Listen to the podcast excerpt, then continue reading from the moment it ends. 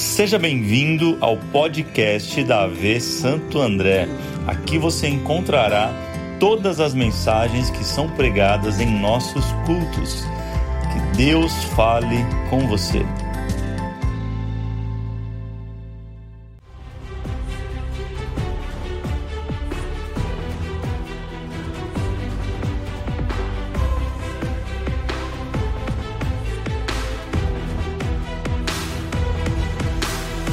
Começando uma nova série hoje, quem está empolgado com isso?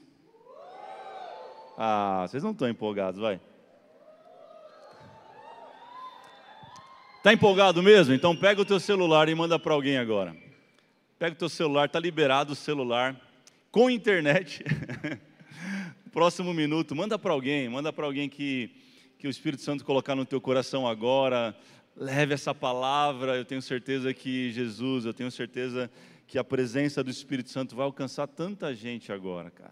E Deus quer te usar como instrumento para isso. Se você tem sido abençoado nesta casa, você pode, através agora de, de uma mensagem, sabe, um Ctrl-C e Ctrl-V no link deste culto, mandar para alguém e alguém vai ser abençoado. Você está no Insta, clica no aviãozinho aí, manda para pelo menos 10 pessoas.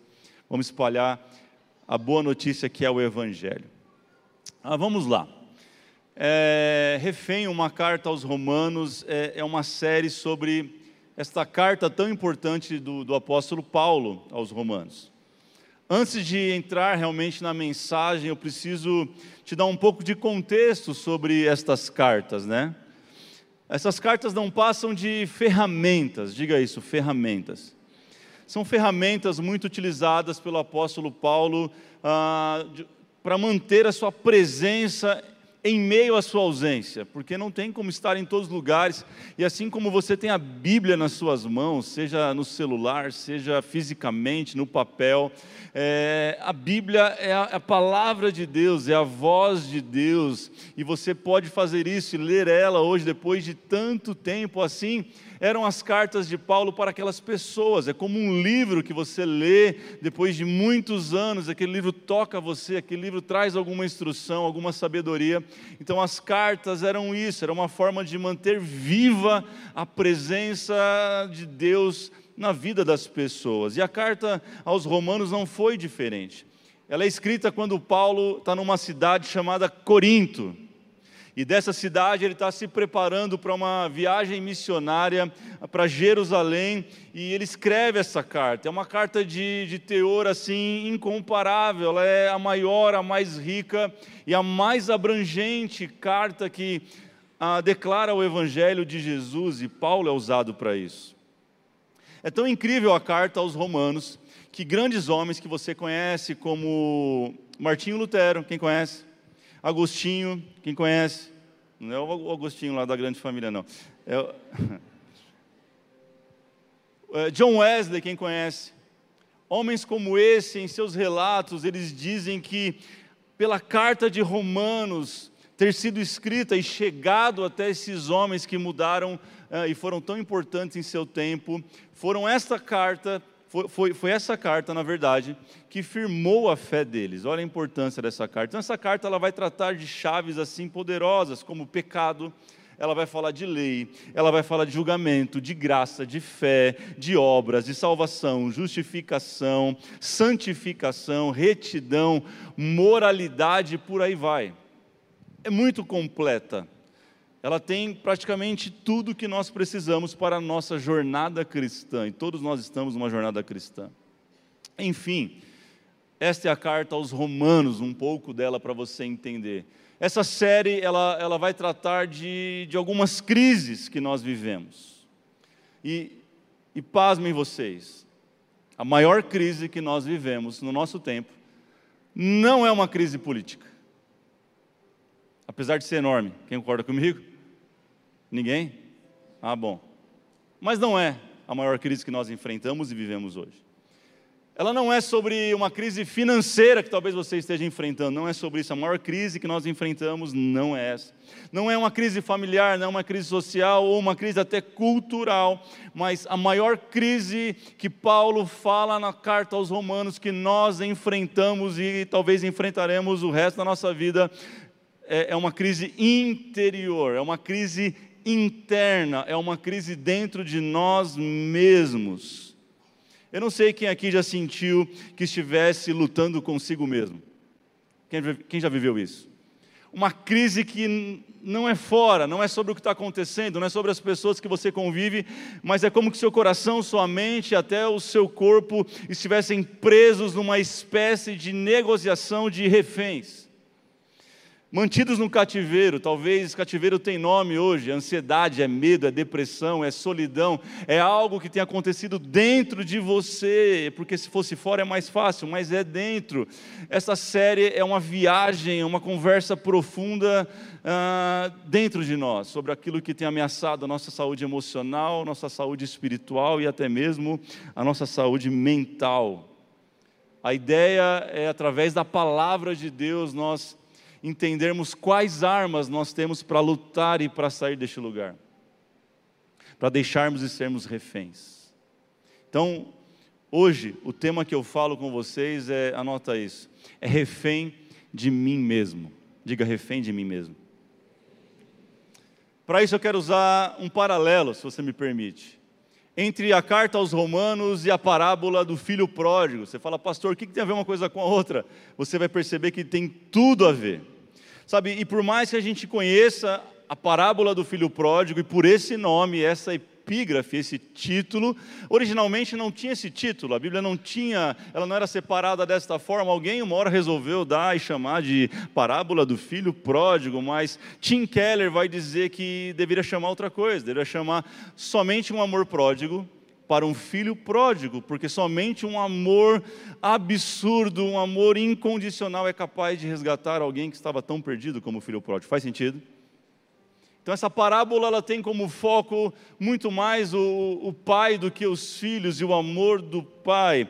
Eu sei que você conhece essa parábola. Quantos já ouviram falar, pelo menos leram uma vez, ouviram uma mensagem sobre a parábola do filho pródigo? Eu quero, eu quero ler com você apenas três versos para a gente não gastar tanto tempo e você pode ler na sua casa. Eu te recomendo muito, porque os próximos domingos vão ser sobre ela. Lucas 15, o achados e perdidos da Bíblia. Lucas 15, vamos ler verso 11, 12 e 13. Que diz assim: Jesus continuou: Um homem tinha dois filhos. O mais novo disse ao seu pai: Pai, eu quero a minha parte da herança. Assim ele repartiu sua propriedade entre eles. Diga isso, entre eles. Mais forte, entre eles. Eu sei que você não jantou. Muito provável. Mas você pode fazer melhor que isso. Pode ou não pode? Vamos lá? Um, dois, três. Uau, uau. Aí foi bom demais. Verso 3: Não muito tempo depois, o filho mais novo reuniu tudo o que tinha e foi para uma região distante e lá desperdiçou seus bens vivendo irresponsavelmente. Você conhece a história, tem três personagens principais: o pai, o filho mais velho e o filho mais novo. É interessante que ela começa com uma palavra, o verso 11, assim, ó, Jesus continuou, diga isso, Jesus continuou. Jesus está contando três parábolas. Eu brinquei com ela que é o achados e perdidos, porque primeiro é uma ovelha perdida, depois é uma moeda perdida e agora é um filho perdido. E Jesus continuou porque ele está contando a mesma coisa de três formas. Ele está falando de uma ovelha que se perdeu fora de casa, mas que tinha consciência que estava perdida, mas não sabia como voltar para casa. A segunda parábola é de uma mulher que perdeu uma moeda dentro de casa e a moeda não tem consciência que está perdida e ela precisa ser encontrada. E a terceira e última parábola é de dois filhos, um que saiu e se perdeu fora de casa e tem consciência que precisa voltar para casa e sabe o caminho de volta, mas tem um outro filho que a gente não fala que está perdido dentro de casa e não tem consciência que está perdido. Jesus está falando a mesma coisa, é a mesma história, é a mesma, é, são os mesmos princípios que ele quer aplicar com este texto de Lucas 15 inteiro. Pai e dois filhos. O filho mais novo pede o quê? Pai, me dá a herança. Pai, me dá a minha parte. E diz o texto que nós lemos, se você repetiu isso, que o pai deu a herança para o filho mais novo. Deu ou não deu? Mas que talvez passe desapercebido que ele também deu para o filho mais velho. O filho mais velho está quietinho em casa, ele está se beneficiando do filho mais novo que foi rebelde naquele momento e pediu a sua herança, e você sabe que era uma afronta. Se hoje eu chegar para o meu pai, que está vivo e saudável, glória a Deus, quase setentão, você conheceu já o pastor Oswaldo? Pensa num homem ligado no 360. Se eu chegar para ele, pai, divide a herança. Em vida, o que, que ele vai achar disso? É um absurdo, é um escárnio, é uma afronta. Agora você imagina isso naquela época, aquele pai é afrontado, é colocado numa situação que não existe, e aquele pai tem tanto amor, mas tanto amor, mas tanta graça, mas tanta bondade, que ele reparte. Ele fala: É isso que você quer? Tó. Só que ele também é justo e dá para o mais velho, e o mais velho recebe a herança e fica quietinho, diz o texto. Mas ele também recebe a herança. Esse filho ele sai de casa, ele gasta tudo irresponsavelmente ou dissolutamente, como algumas versões, e ele se vê num momento horrível, desejando comer a comida dos porcos. Ele não chega a comer, diz a Bíblia, mas ele deseja de tanta fome e ele toma uma decisão e volta para casa do pai. Hoje nós vamos falar exatamente dessa volta, talvez semana que vem, mas note que tem um outro filho mais velho que ficou dentro de casa, que não saiu. A parábola vai terminar de uma forma muito interessante. O filho mais velho, ele termina para fora da casa, onde está rolando uma festa, um banquete.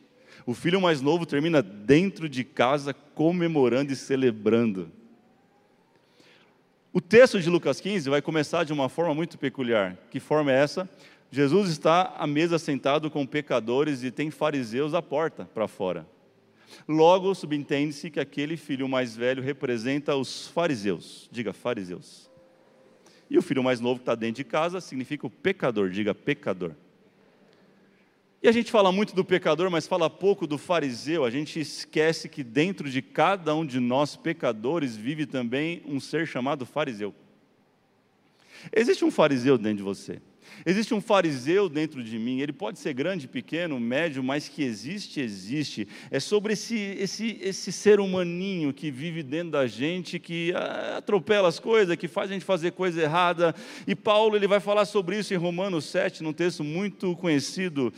Romanos 7,18 diz: Sei que nada de bom habita em mim, isto é, é em minha carne, porque tenho o desejo de fazer o que é bom, mas eu não consigo realizá-lo. E você conhece o verso 19: Pois o que eu faço não é o bem que eu desejo, mas o mal que eu não quero fazer, esse eu continuo fazendo. Se eu não paro, eu não, eu não consigo deixar de fazer o mal, eu não consigo deixar de, de ser um fariseu.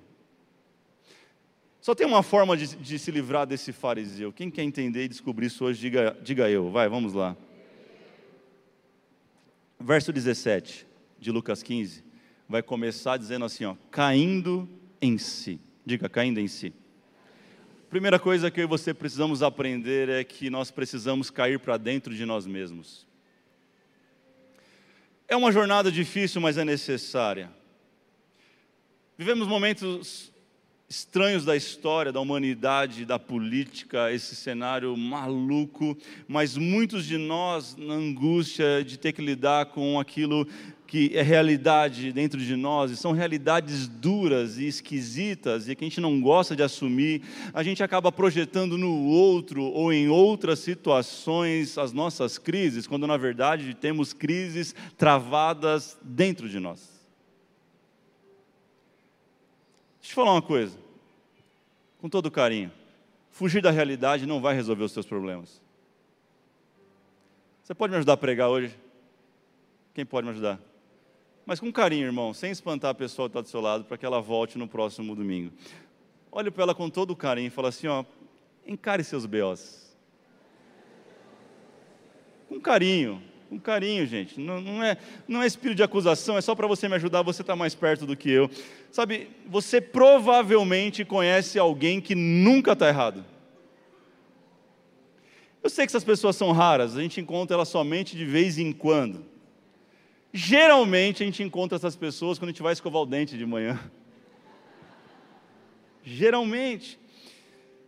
É muito sério isso, porque quando eu não consigo entrar em contato com a minha verdadeira realidade, com os meus BOs, com os meus problemas, quando eu não reconheço que existe um fariseu que mora aqui dentro, eu começo a criar cortinas de fumaça que não passam de distrações e fugas dos verdadeiros problemas. Não, pastor, eu não faço isso. Claro que a gente faz isso. Como que a gente faz isso? Primeiro, quando você cria problema onde não tem problema é uma, é uma atitude de quem não consegue lidar com os seus problemas interiores. Porque quem é bem resolvido, meu irmão, não cria problema, resolve problema. Faz sentido?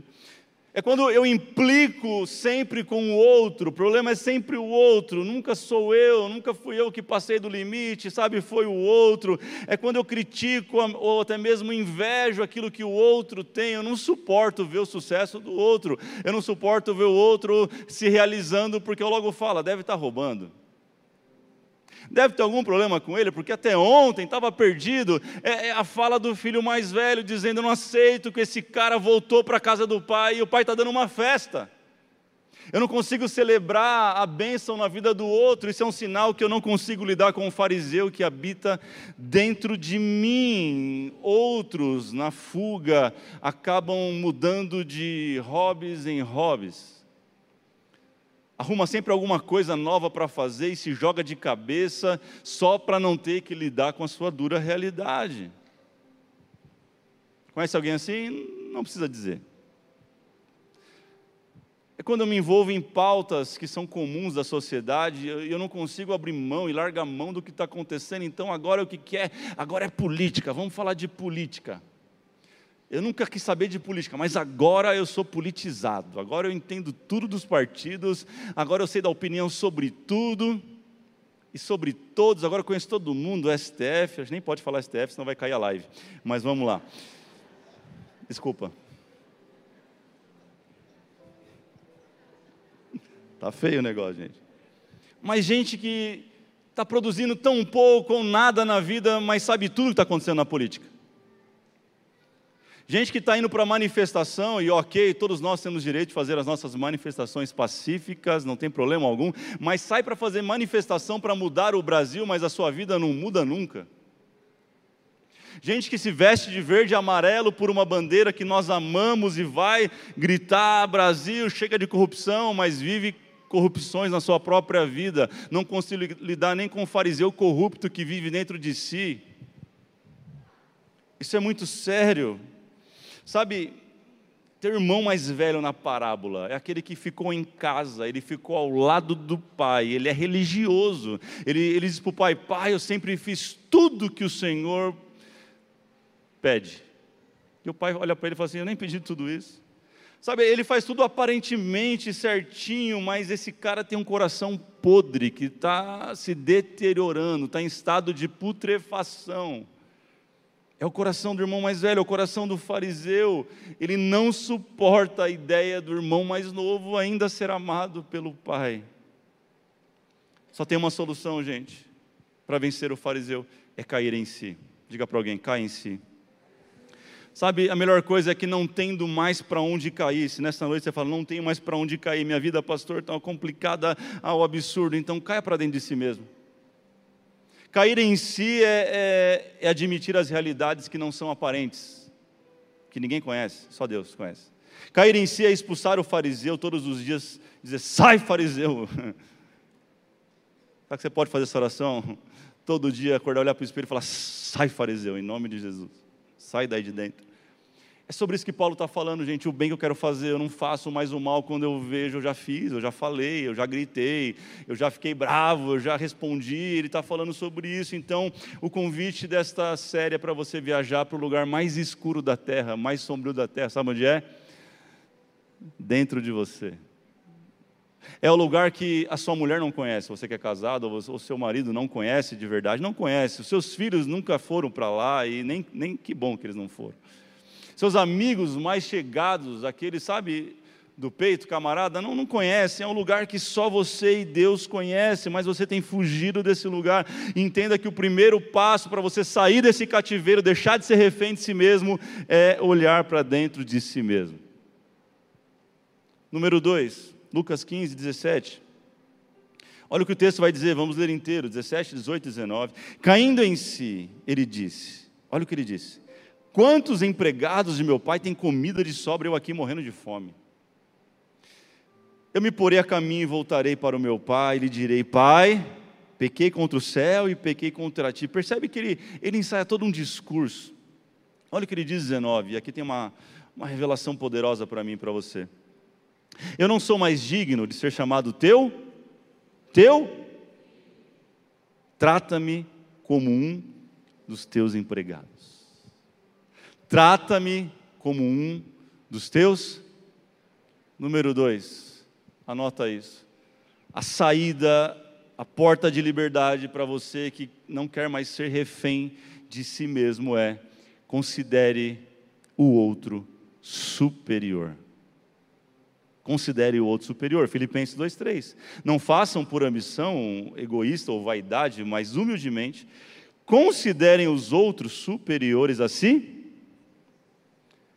Gente, quem considera o outro superior vai passar a vida a viver uma forma mais leve é o contrário, o Evangelho é uma proposta totalmente contrária do mundo que talvez você aprendeu até aqui. É uma libertação quando você consegue considerar o outro superior a você. Não é o contrário, tem gente que acha, quando eu mandar, aí eu vou ser uma pessoa livre. Muito pelo contrário, é quando você considera o outro maior que você se torna livre. Porque a primeira prisão que você precisa sair nesta série é a prisão de você mesmo. É a prisão que você se colocou, pegou a chave, fechou e jogou longe. Anota essa frase em nome de Jesus, gente. Anota isso, anota isso, anota isso. Diga assim: eu preciso me libertar de mim mesmo. A tendência, olha só, sabe quando alguém te maltrata? Quem já foi maltratado alguma vez aqui? Fala uma vez, pastor, quase todo dia. Não, pastor, você não conhece minha mulher. Não, pastor, você não conhece meu marido. Você não conhece meu chefe. Não, pastor, você não conhece fulano. Você não, você não sabe o que estou falando. Você, você nunca andou de trem. Você não sabe como é ser maltratado. A, a tendência de quem é maltratado, a primeira coisa, sabe que o fariseu começa a trabalhar lá dentro, assim dentro de nós, e a primeira coisa que ele fala assim, tá, a primeira frase é: você está pensando que está falando com quem? É fariseu, irmão. Esse é o fariseu que está lá dentro. Ele está lá esmagado, às vezes, pela presença do Espírito Santo, mas você vacila, ele pum. Ele aparece. A tendência é a gente dar o que a gente chama de carteirada e falar: você está pensando que você está falando com quem? E aí, uma discussão que era simples, ela está armada de uma forma potencializada, e daqui a pouco você está batendo boca com a pessoa e você nem sabe mais por que você está batendo boca, e você termina assim: quem te brigou mesmo? Porque o fariseu tomou conta da sua mente e você nem percebeu. Só tem uma forma de aniquilar esse fariseu, é você considerando o outro melhor e maior do que você. Jesus ensina isso. Olha só o que, o que, o que ele está falando. Eu não sou digno de ser chamado teu filho, trata-me como nos teus empregados.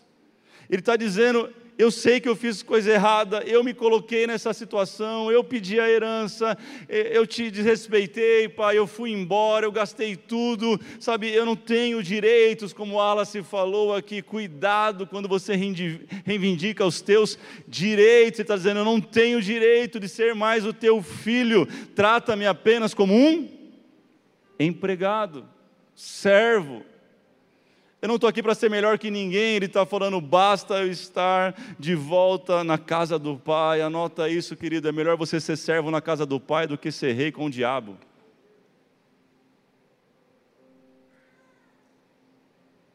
É melhor você servir na casa do Pai, aquele que é maior, servir o seu irmão, que é a imagem e semelhança de Cristo, do que você querer ser o bom e bater no peito e falar, eu posso, eu tenho eu consigo. Ele teve que cair para dentro de si para poder reconhecer que ele não é ninguém, que basta ele ser empregado na casa do Pai. Basta ele ser um servo na casa do Pai, é sobre servir. Não, não adianta a gente ter no, na fachada da igreja ou no hall dizendo edificar, amar e servir. Se isso não for verdade na nossa vida, se esse fariseu não for morto todos os dias, nós temos que acordar e dizer: Espírito Santo, me ajuda a matar mais um pedaço desse cara que mora dentro de mim. Sabe, ele descobriu, o filho mais novo, que o caminho da liberdade é tornar-se servo. É isso mesmo. que, que servo faz, gente? Diga assim: tudo, diga tudo o que precisa. Tudo o que precisa. O que, que o servo faz? Tudo que o seu Senhor pede, tudo o que precisa. Isso é incrível, gente, porque nos liberta, nos tira da posição de refém.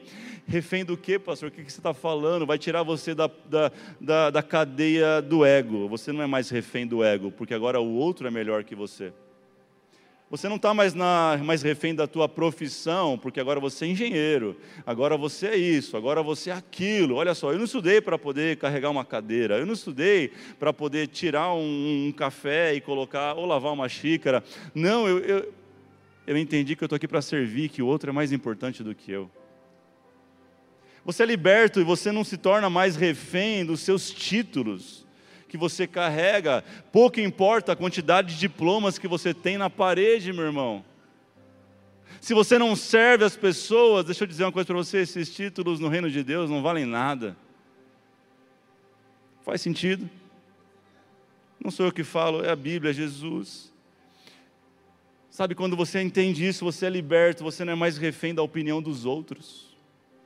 Aquele filho mais novo não está preocupado com a opinião de quem vai falar lá, tá vendo? É aquele que gastou tudo, é aquele que pediu a herança. Ele está dizendo: eu preciso voltar para a casa do meu pai, porque é melhor estar tá lá como servo, como trabalhador, do que ser alguém aqui fora, aqui no mundo. Você deixa de ser refém dos rótulos que te colocam. Você não se importa mais.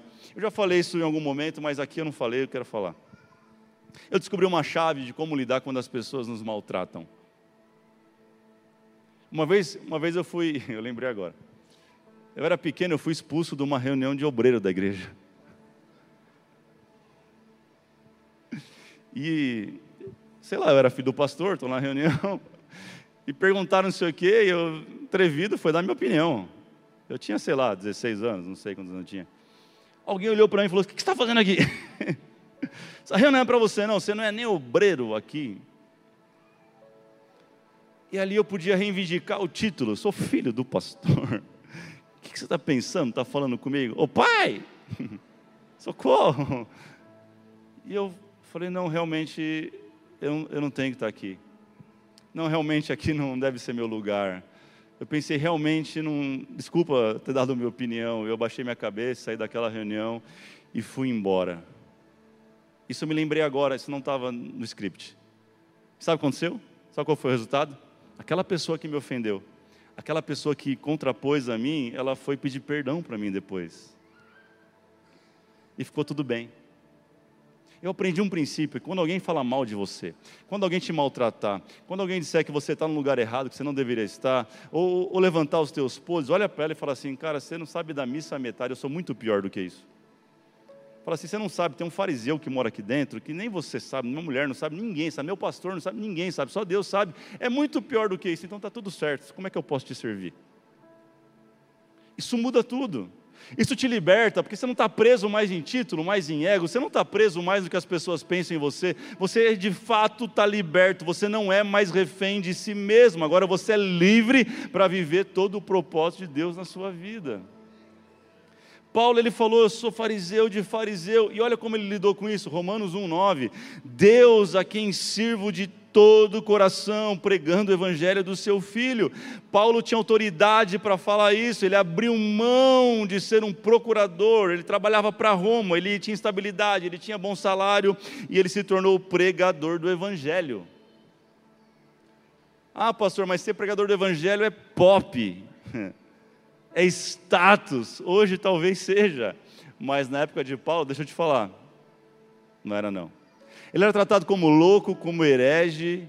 E sabe o que Paulo fazia com os cristãos na época dele, antes dele ser cristão, se converter ao cristianismo? Ele perseguia e matava. Sabe, ele estava, sabe, Paulo foi testemunho ocular no apedrejamento de Estevão, diz a Bíblia. Ele ficou olhando, vai, próximo, taca a pedra, próximo, vai. E com, e com e com ainda Roma por trás dizendo: é isso mesmo, tem que matar. Roma pegava os cristãos e acendia como tochas à noite na cidade de Roma para iluminar a cidade, vivos. Paulo sabia o que era ser um cristão, um pregador do evangelho, mas ele abre mão de todos os títulos, ele abre mão de tudo isso para dizer: Eu sou servo de Deus, pregador do evangelho. Deus te chamou por um propósito, e talvez o que está atrapalhando o teu propósito é você não entendeu ainda que você tem que servir a um propósito. E servir a um propósito implica em servir as pessoas. Você não serve coisas. Quando você pega uma caneca de água e leva para alguém, você não está servindo uma caneca, você está servindo alguém que vai se beneficiar dessa água, vai matar a sede. Você que é voluntário aqui, quando você ajuda a manobrar um carro, você não está servindo um carro. Você está facilitando a vida de pessoas que estão vindo para adorar Jesus nesse lugar. O caminho é o serviço, não tem outro caminho. Servir e nos colocar debaixo, nos colocar aquém das pessoas, é o caminho da liberdade. E verdadeiramente sereis livres, diz a Bíblia, se o Filho vos libertar. Anota isso, meu irmão, a posição mais alta que você pode chegar é só uma, é a de servo. Essa é a posição mais alta que você pode alcançar na sua carreira, na sua vida, no seu ministério, não tem outra. Servir o outro não é fácil, mas é libertador. Diga isso, não é fácil, mas é libertador. Por isso que a Bíblia vai dizer, melhor dado que Martin Luther King disse: todas as pessoas podem ser grandes porque elas podem servir. Martin Luther King. Em conclusão, e se coloque de pé para parecer que está acabando.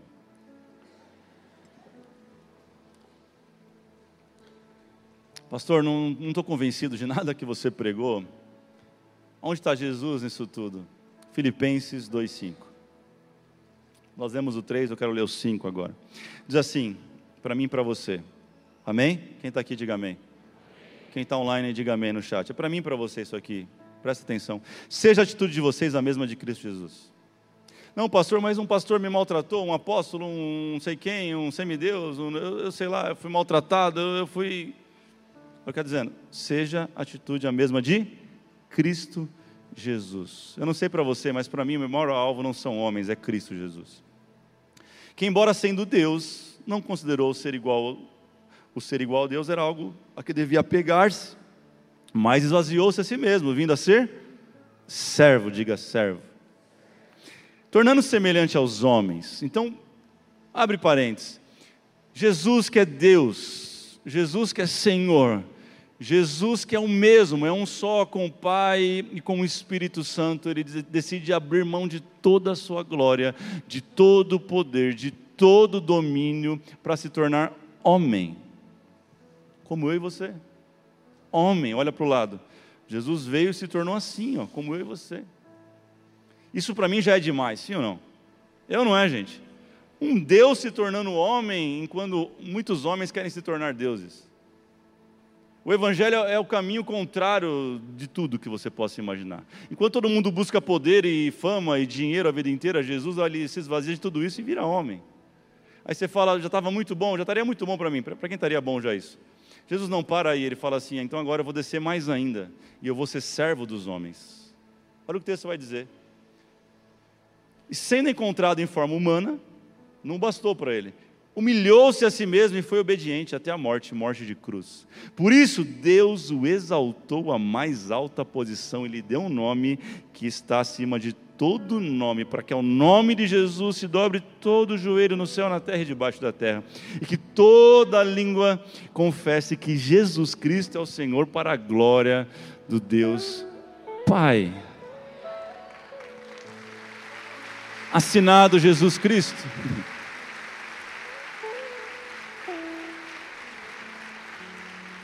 Sabe, sabe como que eu resumo a cruz para você? A cruz foi a forma de Jesus servir a humanidade.